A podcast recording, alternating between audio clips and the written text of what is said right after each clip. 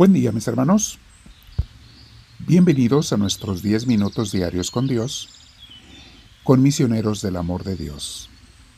Te invito a que nos acompañes como lo haces la mayoría de ustedes, o si estás por primera vez, muy bienvenida, muy bienvenido a este tiempo que pasamos con el Señor. Estamos juntos en el Espíritu de Dios, aunque estemos en muchas ciudades diferentes, pero con el deseo de estar siempre unidos con Dios. Te invito a que te sientes en un lugar tranquilo, lo más que se pueda de tranquilidad.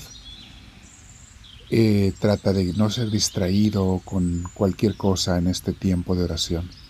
De hecho, que sea un tiempo, ojalá que sea especial, exclusivo para Dios. Sé que algunos hacen oración mientras están haciendo otras actividades. Es lo que le llamo la oración de atención dividida. Y está bien, es buena oración que cuando estés conduciendo el auto o trabajando, estés orando. Es bueno, es muy bueno, pero no se compara para nada, ni suple a la oración de atención plena, atención completa. Cuando le damos toda la atención a Dios, sentados en un lugar, sin hacer nada más que estar con Él para poderlo escuchar. Que nada más ocupe ni nuestras manos, ni nuestros ojos, ni nuestra mente, ni nuestro corazón, ni actividades. Solamente Dios.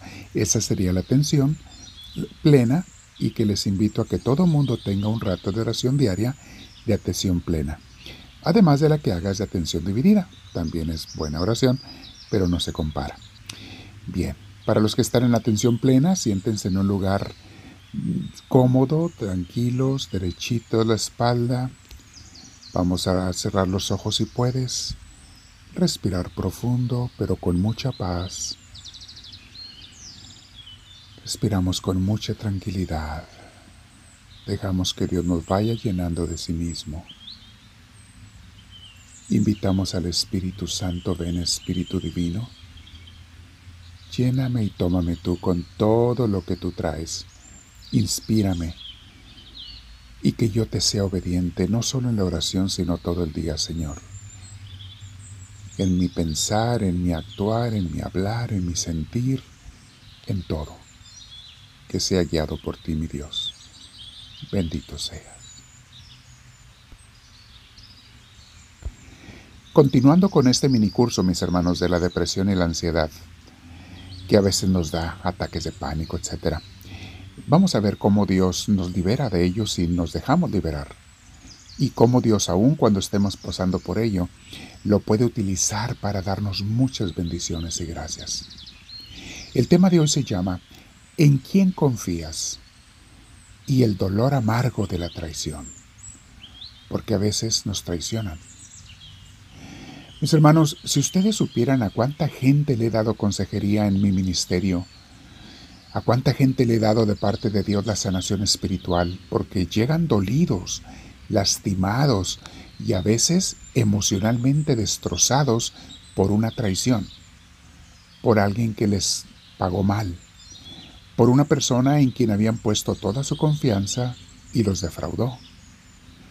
A veces fue su pareja, otras veces un familiar, un amigo, amiga o compañero de trabajo, o un jefe en quien ellos confiaban. Mis hermanos, todos hemos probado el trago amargo de la traición. Muchas veces nos llenamos de coraje y de rencor, el cual nos viene a dañar más de lo que ya nos lastimaron. El coraje y el rencor es echarle sal a la herida. Le echas sal, pues peor haces el dolor. Pero mi hermana, mi hermano, si te pones a pensar, Muchas veces la culpa fue nuestra, porque le dimos toda nuestra confianza a seres humanos, que son débiles y llenos de defectos igual que nosotros. A veces en nuestro corazón a esas personas les dimos el lugar que solo se le debe dar a Dios. Los adorábamos, los idealizábamos, les confiábamos todo aquello que solamente se le debe confiar y dar a Dios. Esos tratos, mis hermanos, que les dábamos una atención casi divina. Fue nuestro error en haberlos puesto a ellos en nuestro corazón en el lugar que solamente le toca a Dios. Ni siquiera a tus hijos les puedes dar el lugar que es de Dios.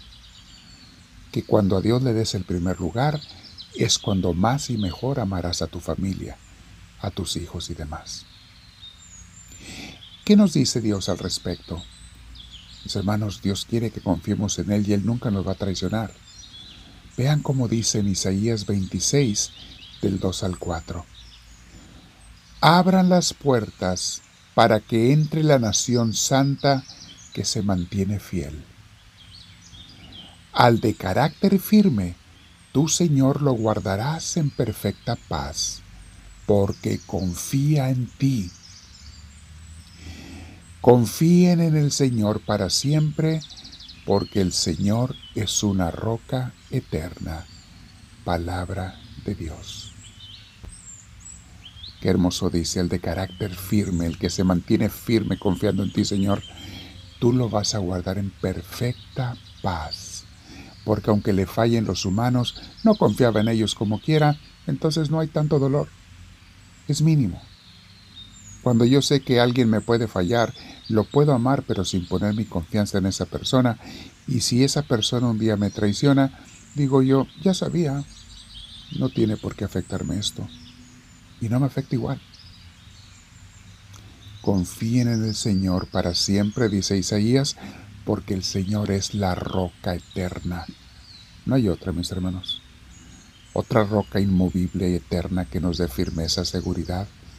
Aparte de Dios no hay otra. Cuando Josué, aquel sucesor de Moisés que llegó para entrar a la tierra prometida. Moisés, recuerden, murió un poquito antes de llegar o de entrar a la tierra prometida. Apenas la alcanzó a divisar. Y dejó de encargado a Josué como el caudillo que iba a llevar a, los israelitas y a su ejército para que entraran. Tenía mucho miedo Josué, porque iban contra un ejército y una ciudad mucho más grande y gente entrenada para la guerra, y Josué y sus israelitas, pobrecitos, no tenían entrenamiento militar, venían de 40 años en el desierto. ¿Qué iban a saber de eso? Josué tenía miedo, era el caudillo, el jefe. Y Dios le dice en Josué 1.9 estas palabras hermosísimas. Josué, yo soy quien te manda que tengas valor y firmeza. Mi hermana, mi hermano, cambia el nombre de Josué por el tuyo. Yo lo cambio por el nombre de Carlos. Tú pon tu nombre y escucha, yo soy quien te manda que tengas valor y firmeza. No tengas miedo, ni te desanimes, porque yo, tu Señor y Dios, estaré contigo donde quiera que vayas. Palabra de Dios. Oílo bien. Te mando que tengas valor y firmeza, no tengas miedo ni te desanimes, porque yo, tu Señor y Dios, mis hermanos, esto implica que ponemos la confianza en Él, en nadie más. No tengas miedo ni te desanimes, porque yo, tu Señor y Dios, estaré contigo, donde dice, en algunos lugares, de vez en cuando, a ver cuando me acuerdo de ti, no dice su Señor, dice, estaré contigo donde quiera que vayas. Dios mío, me quiero quedar en oración. Quiero meditar en la persona o personas que me han traicionado y en tu nombre y con tu gracia santa quiero pedirte perdón porque puse mi confianza en ellos y de paso pedirte que me ayudes a perdonarlos porque en gran parte la culpa fue mía. Les di tu lugar a ellos, Señor. La confianza que solamente te, te la debo dar, se las di a ellos. Dame tu luz, Señor, y quiero confiar y releer estos textos preciosos que hoy nos diste. Te digo, háblame Señor, que tu siervo te escucha.